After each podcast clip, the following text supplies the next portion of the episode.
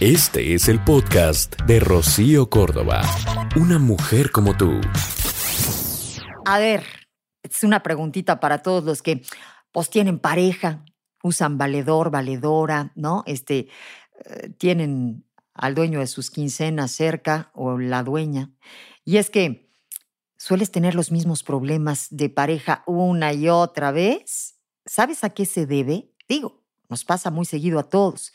Esto tiene que ver con nuestras heridas emocionales o heridas de la infancia, porque es cuando estamos chiquitos, cuando somos indefensos, cuando pues estamos en manos de los adultos que eh, nos hieren las situaciones y que nos marcan esas situaciones, a veces literalmente de por vida, que te llevan, digamos que, a escoger el mismo tipo de pareja una y otra vez y, digamos que a resbalarte de la misma forma. Tú te has puesto a pensar, desde dónde es que escoges a tu pareja, tú me vas a decir, no, pues, este, obvio, desde el amor, pues si yo lo que estoy buscando es que me quieran, ¿sí? Bueno, yo estaría respondiendo exactamente lo mismo que tú. Pero quiero decirte que hay dos puntos de partida. Hay el punto de partida del amor, pero hay otro que es desde el miedo. Y esto lo eliges de manera completamente inconsciente, es decir, no depende de ti. Esto tiene que ver con las heridas de la infancia cuando no se han sanado. Dicen que únicamente podemos elegir desde aquel miedo porque el miedo nos condiciona de manera automática.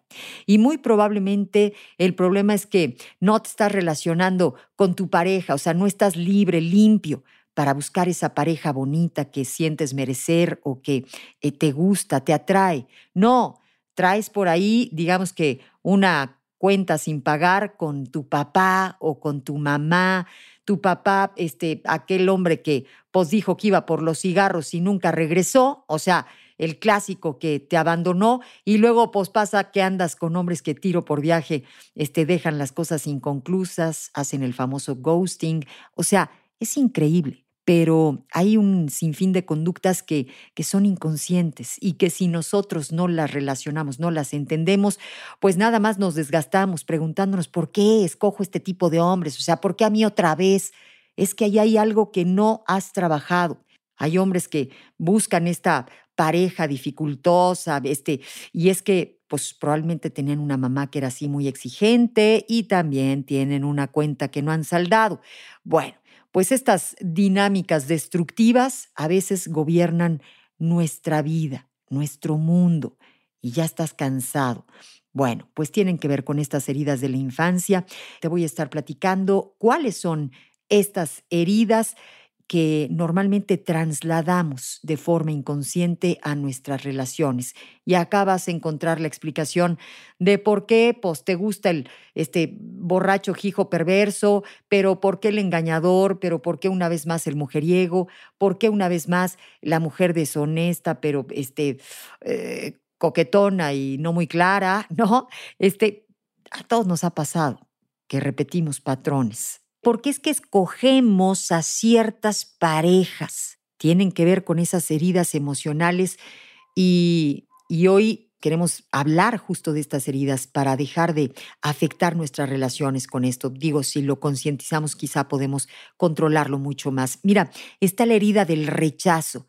Esta herida la expresan personas que en sus primeros años de vida se sintieron totalmente desprotegidas por los padres estas personas con, con, este tipo de herida escogen desde su miedo a volverse a sentir rechazados y entonces buscan parejas extrovertidas que los hagan sentirse vistos. También está la herida del abandono, que tiene que ver con esta sensación de que nos dejaron solos. Estas personas, al estar en pareja, se convierten en dependientes emocionales, buscan que los hagan sentir especiales, eh, tratan de asegurar aquello, viven con este temor constante a ser abandonados. Otra de las heridas es la herida de injusticia y tiene que ver con, con las personas que vivieron relaciones con papás muy autoritarios, exigentes, fríos, duros.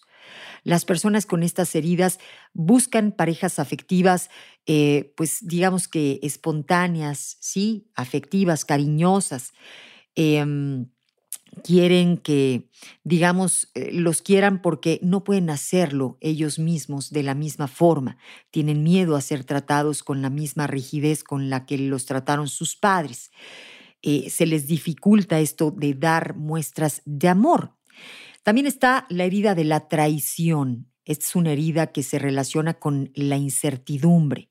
Las personas que la presentan pues no tuvieron adultos que les transmitieran confianza, no tuvieron una infancia eh, con estabilidad y entonces viven con el miedo de que su pareja los traicione. Sus expectativas son altas y entonces les cuesta mucho encontrar pareja porque desconfían absolutamente de todas las personas. Heridas de humillación. La persona experimenta un sentimiento de vergüenza por su condición social o por sus características físicas. Son personas que se dan valor cuando son necesitadas por los demás. Escogen parejas que necesitan ser salvadas. ¿Conoces a personas que normalmente eh, se la viven salvando a alguien? Es súper común. O sea, vamos, eh, es común que la misma persona lo haga más veces. Y estas son las heridas que existen.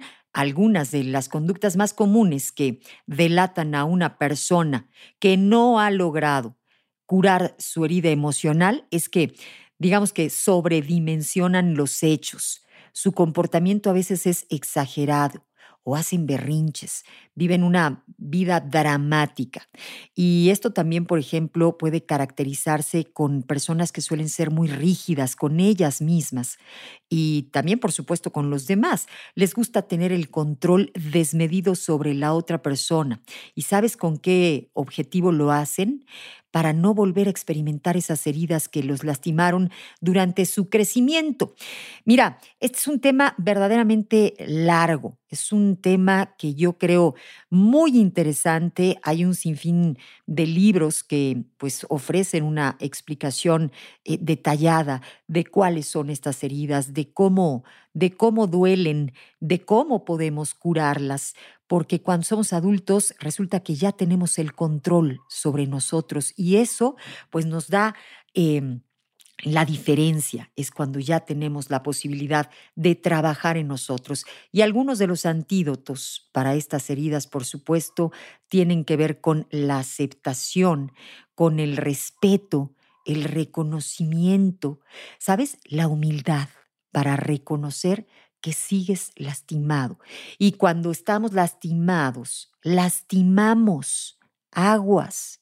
Cuando las personas se relacionan adecuadamente con, con ellas mismas, con su dolor, con sus vacíos, digamos que son más capaces de poder establecer relaciones sanas. O sea, aquel que no cae resbala. Todos tenemos, eh, digamos que, eh, nuestras heriditas, pero hay quienes han trabajado más en ellas, hay quienes están, pues sí, más evolucionados con esto y pueden lograr mejores relaciones. Es súper importante también, por supuesto, reconocer que pues no sabes cómo y entonces pues buscar la ayuda de un psicoterapeuta para lograr reparar eh, pues eso y poder estar en pareja de una manera mucho más sana. Eh, no dejes de hacerlo.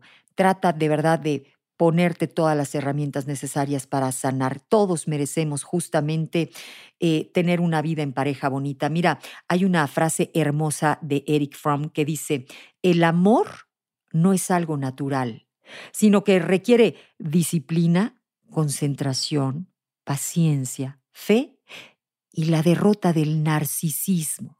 No es un sentimiento, el amor es una práctica.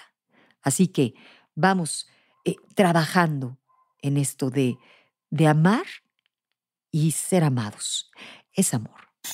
El podcast de Rocío Córdoba, una mujer como tú, en iHeartRadio. iHeartRadio.